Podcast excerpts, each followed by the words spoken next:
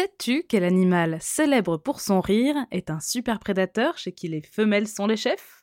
Aujourd'hui, on va parler de la hyène tachetée dans Bête de science.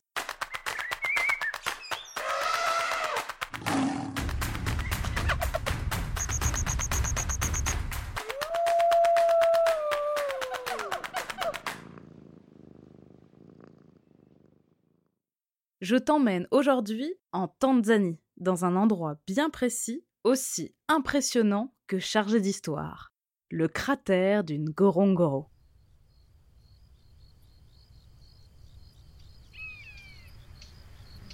Cette structure géologique impressionnante que tu vois là-bas et qui s'est formée il y a 2 millions d'années, ce sont les restes d'un ancien volcan. On raconte qu'il était plus haut que le Kilimandjaro, un autre sommet voisin qui fait la joie des touristes et des randonneurs et dont le pic Uhuru, le plus haut d'Afrique, atteint les 5800 mètres d'altitude. Le diamètre du cratère d'une Gorongoro est de 20 km environ, et il culmine à 2300 mètres au-dessus du niveau de la mer, ce qui est déjà pas mal. Tout autour de nous, on peut voir un paysage de savane typique, avec ses hautes herbes et ses forêts d'acacias, comme cet arbre tordu que l'on aperçoit là-bas, au milieu de la plaine. Un lac sert aussi d'étape à de nombreuses espèces d'oiseaux. Connecté aux fameuses plaines du Serengeti, qui accueillent tous les ans la migration de millions de gnous, de zèbres et d'antilopes, le cratère sert aussi de refuge à d'autres habitants. La richesse de ce milieu et la concentration impressionnante d'espèces qui y vivent ont poussé les humains à en faire une réserve protégée. Les prédateurs, notamment, s'y sentent très bien, et l'on peut y croiser aussi bien des lions que des léopards ou des guépards, ainsi que nos héroïnes du jour.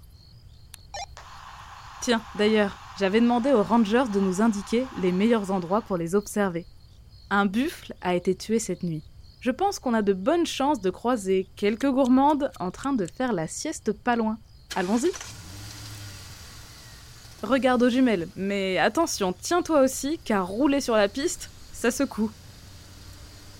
Là-bas, sur la gauche, on aperçoit une masse sombre et les larges cornes d'un vieux buffle qui en émerge. Si le buffle est là, elle ne devrait pas être trop loin. Rien à gauche. Oh, elles sont là. Tu vois les taches brunes sous le fourré là-bas? Il y a trois individus, collés les uns contre les autres dans un tas de fourrures emmêlées. Et derrière le buffle, une autre dort carrément au pied de la carcasse. Les oreilles rondes, la fourrure fauve agrémentée de taches sombres, une drôle de crinière sur le cou. Pas de doute, nous sommes bien en présence de hyènes tachetées, de leur nom latin Crocuta crocuta. Et le moins que l'on puisse dire, c'est que ce sont des inclassables. Bien qu'elles fassent partie de l'ordre des carnivores, ce ne sont ni des félins comme les lions, ni des canidés comme les lycaons et les chacals. Elles font partie d'une famille à part, les hyènidés, et si la hyène tachetée est la plus connue de sa famille, il existe d'autres hyènes qui vivent tout à fait différemment.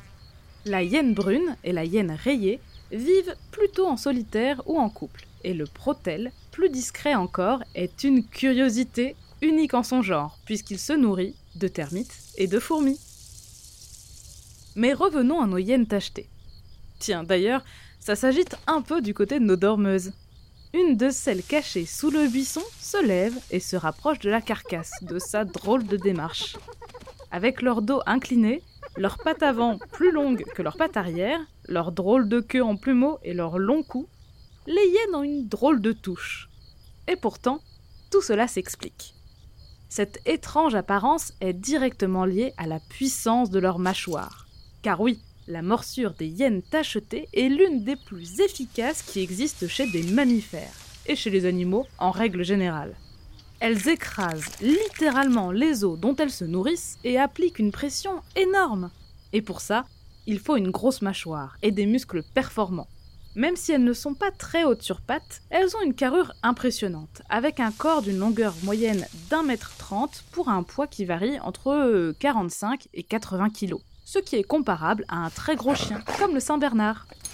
Les hyènes tachetées ne se nourrissent que de viande et elles se traînent une bien mauvaise réputation de charognards de chapardeuses qui volent les carcasses aux autres chasseurs. Elles passent donc pour des animaux fourbes et malveillants, pas forcément très futés, qui profitent du travail des autres. C'est d'ailleurs cette image-là que l'on retiendra des hyènes dépeintes dans le dessin animé Le Roi Lion des studios Disney. Incapables de chasser par elles-mêmes, elles font une alliance avec Scar, le lion conspirateur qui veut ravir le trône à son frère.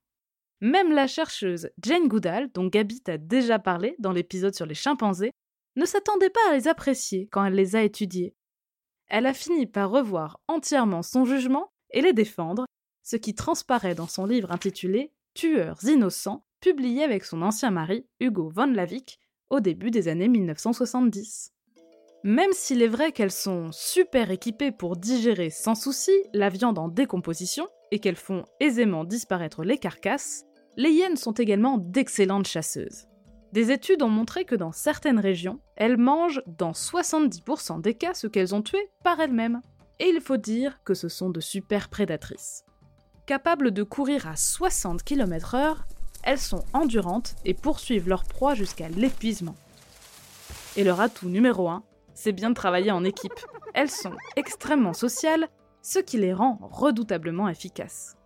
Les hyènes tachetées forment des clans de taille variable dont l'organisation ne ressemble pas du tout à celle des autres carnivores sociaux, comme les loups ou les lions.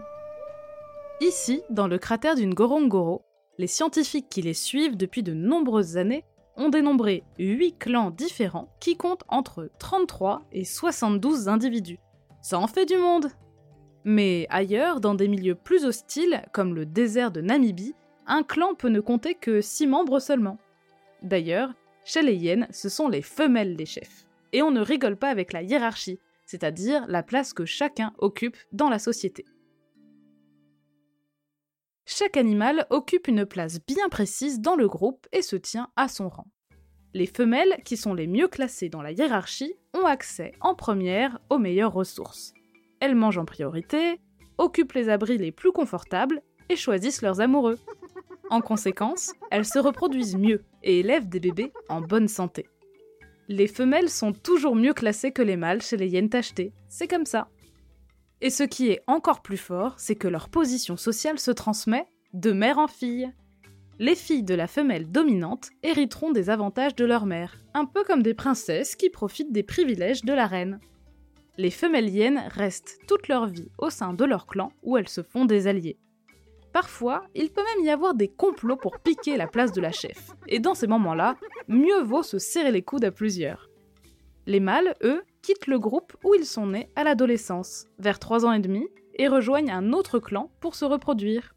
Mais sans alliés ni connaissances, ils sont souvent désavantagés.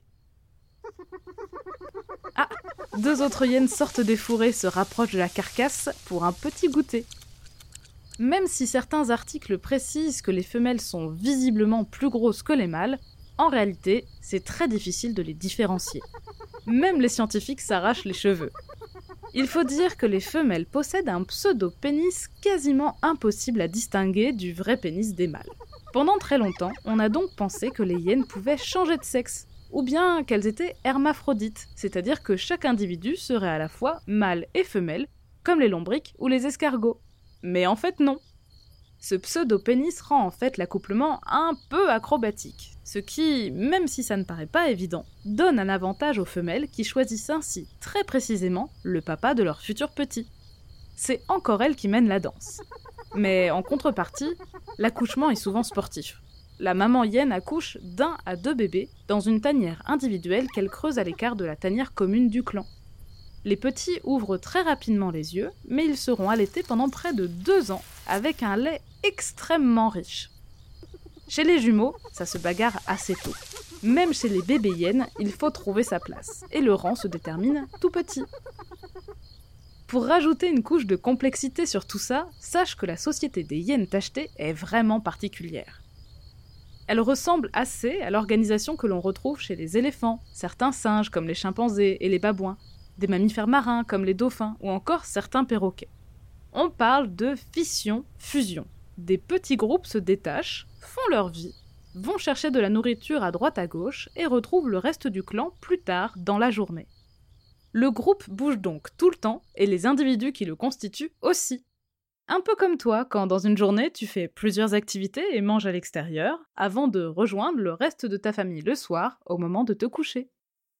Mais comment les hyènes gardent-elles le contact entre elles au gré de leurs activités et de leurs déplacements sans smartphone ni GPS On l'a vu, la force des hyènes tachetées réside clairement dans le collectif.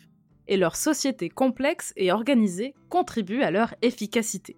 Et pour communiquer entre elles et se coordonner, elles donnent de la voix et utilisent tout un tas de sons différents. Celui-ci, par exemple, a été très étudié par les scientifiques. Il faut dire qu'on ne peut pas le louper. Ces cris répétitifs, que les Anglais appellent les whoops, permettent de signaler sa présence aux autres, parfois de très loin, jusqu'à 5 km de distance. On pense qu'il pourrait également servir à se regrouper, ce qui est utile pour partir chasser à plusieurs, mais aussi pour défendre collectivement le territoire contre d'autres hyènes ou les lions, leurs ennemis jurés. Et bien sûr, chaque hyène a sa propre voix, ce qui est pratique pour se reconnaître. Un article paru en 2022 analyse ces whoops et démontre qu'ils varient légèrement entre chaque hyène. On parle alors de signature individuelle. Les mamans hyènes répondent précisément aux whoops de leur bébé. Et il semblerait que grâce à ces whoops, chaque individu soit en mesure d'identifier l'âge, le sexe, la localisation, l'état émotionnel et l'identité de celui ou celle qui crie. Toute une carte d'identité géolocalisée en un appel. C'est fou, non? En revanche, il n'y aurait pas de signature propre aux membres d'un même clan, donc pas de signature de groupe. Quant au fameux rire qu'on leur associe bien souvent, c'est un cri que les hyènes émettent quand elles sont très excitées, frustrées ou dans une situation de stress.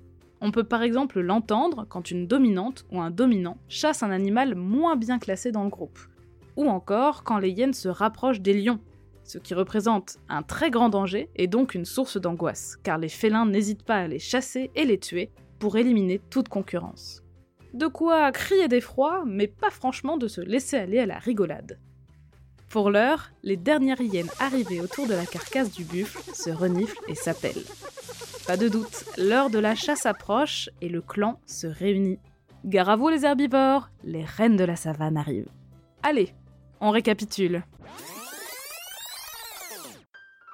La hyène tachetée est un carnivore africain reconnaissable à son dos incliné, sa drôle de démarche et son long cou. Équipée d'une des mâchoires les plus puissantes du monde animal, elle est capable de broyer les os. Contrairement à ce que l'on croit souvent, ce n'est pas seulement une charognarde. Excellente chasseresse, elle forme des clans dirigés par une femelle dominante. Les femelles se transmettent leurs avantages de mère en fille et forment des alliances tout au long de leur vie dans leur groupe de naissance, pendant que les mâles changent de clan à l'âge adulte. Capables de se coordonner pour chasser et défendre leur territoire, elles émettent des cris différents pour se localiser et se reconnaître entre elles. Alors, pas si bête la hyène Merci d'avoir suivi cet épisode de Bête de Science. Si ce podcast te plaît, tu peux t'abonner pour découvrir de nouveaux épisodes toutes les deux semaines et en apprendre toujours plus sur la vie fascinante des animaux. Si tu nous suis sur Spotify ou Apple Podcast, tu peux même nous laisser 5 étoiles pour nous dire qu'on fait du bon travail, ou nous laisser un commentaire si tu veux qu'on parle d'une bestiole en particulier. A bientôt, jeune aventurière et jeune aventurier